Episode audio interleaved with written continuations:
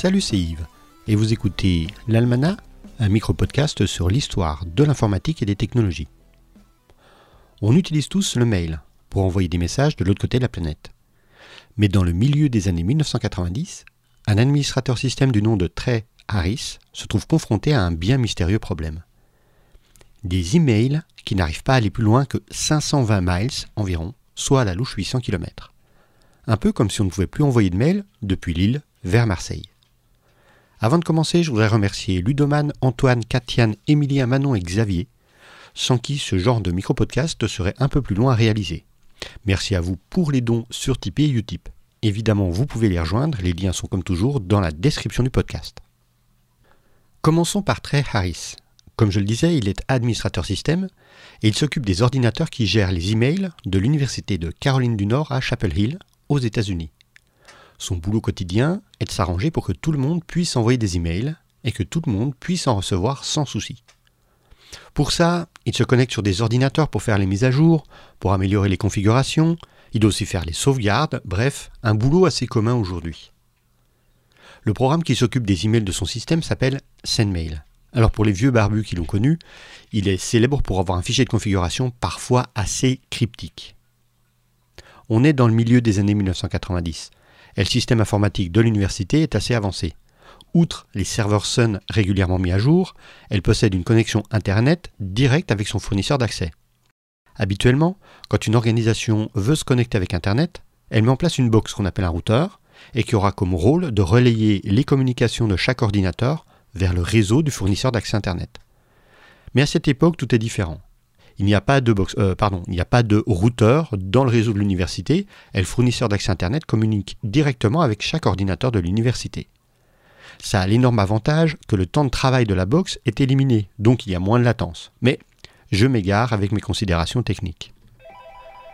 Ce matin-là, pendant qu'il boit tranquillement son latte macchiato depuis son bureau, le téléphone sonne. Oui, bonjour, ici le président du département des statistiques. Je crois que nous avons un problème avec les emails qui sont envoyés depuis notre département. Ah, bonjour, mais euh, quel est le problème? Nous n'arrivons pas à envoyer d'emails plus loin que 500 miles. Trey s'étouffe un instant avec son café avant de répondre. Euh, pardon? Nous n'arrivons pas à envoyer d'emails à plus de 500 miles d'ici. Un peu plus que ça en réalité. Disons 520 miles, mais pas plus loin. La panique s'empare de Trey. Il parle au président d'un département. Comment lui faire comprendre que ce qu'il dit n'a aucun sens? Hmm, En fait, comment dire? Habituellement, le mail ne fonctionne pas de cette façon, mais qu'est-ce qui vous fait penser que vous ne pouvez pas envoyer d'email à plus de 500 miles? C'est pas ce que je pense. Vous voyez, quand on a remarqué ça il y a quelques jours, Quelques jours? Et vous ne pouviez pas envoyer d'email pendant tout ce temps? On pouvait en envoyer, mais juste pas à plus de. 500 miles, oui, j'ai compris ça. Mais pourquoi ne pas avoir appelé plus tôt? Ben en fait, nous n'avions pas encore collecté assez de données pour être sûr de ce qu'il se passait jusqu'à maintenant. Oui, forcément. C'est le département de statistique. Néanmoins, j'ai demandé à une des géostatisticiennes d'y jeter un œil. Et Géostatisticienne oui, oui.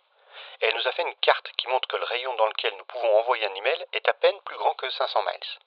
Il y a aussi quelques destinations à l'intérieur du cercle pour lesquelles nous n'arrivons pas à envoyer d'email non plus ou que nous ne pouvons joindre que de façon sporadique.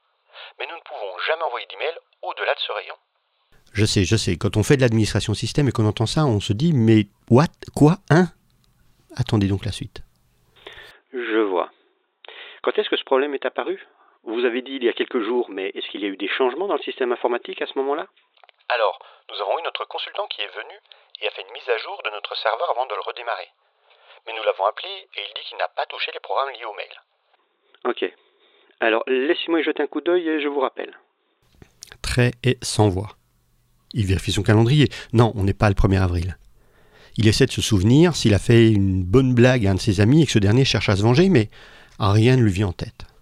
De dépit, il se connecte sur le serveur du département de statistique. Depuis là, il s'envoie un email qui arrive sans encombre. En même temps, on reste à l'intérieur de l'université.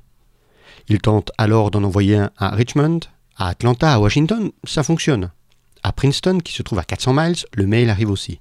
Jusqu'ici, tout va bien. Il tente un email à Memphis, qui se trouve à 600 miles, et le mail n'arrive pas. Boston, pas de succès non plus. Détroit, encore un échec. Alors, je ne suis pas très fort en géographie, mais en regardant sur une carte, toutes ces dernières destinations sont à plus de 500 miles de Chapel Hill. Intrigué, il fait le tour de son carnet d'adresses et le diagnostic des statisticiens a l'air correct. Rien n'est logique là-dedans. Trey se demande s'il n'est pas en train de devenir fou. Ou s'il n'y a pas un bug dans la matrice, sauf que le film Matrix n'existe pas encore. Consciencieusement, il va regarder le fichier qui définit le fonctionnement du programme SendMail. Comme je le disais, c'est un programme qui s'occupe d'acheminer un email depuis un ordinateur à un autre à cette époque. Le fichier a l'air tout à fait normal, même particulièrement familier. Il ressemble au fichier de configuration qu'il a conçu avec grand soin il y a quelque temps et qu'il a déployé sur les autres ordinateurs de l'université. Mais peut-être que ce dernier a été modifié. Il le compare donc avec le fichier de configuration présent dans son propre répertoire, le fichier qui est utilisé pour être envoyé sur chaque nouveau serveur de l'université. Aucune modification. Le fichier est identique à celui déployé sur les autres ordinateurs qui, eux, arrivent à envoyer des messages à plus de 500 miles. Et il ne se souvient pas avoir trouvé une option limitant l'envoi des emails au-delà de 500 miles. Très perdu. Il y a bien un problème. Incompréhensible. Pourquoi 500 miles?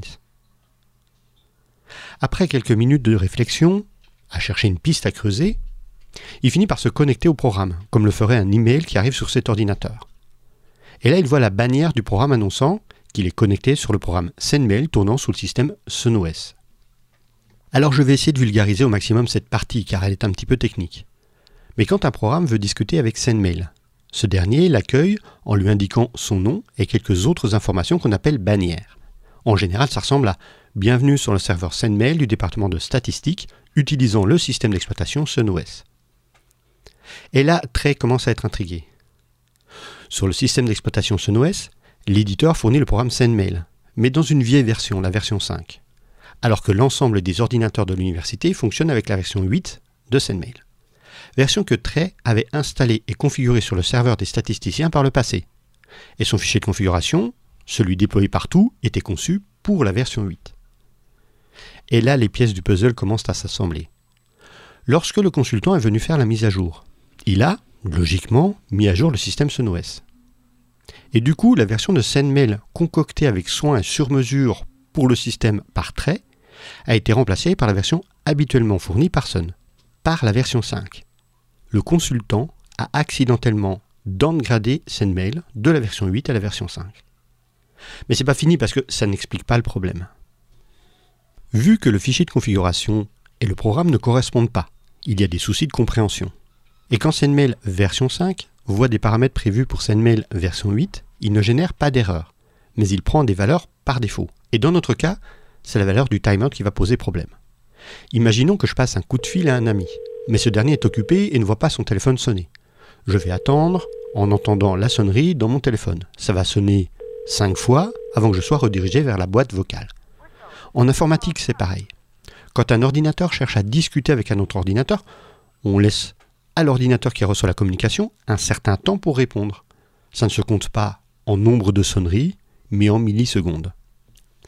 Dans son fichier de configuration, Trey a indiqué un temps d'attente correct, mais en utilisant une syntaxe propre à SendMail version 8.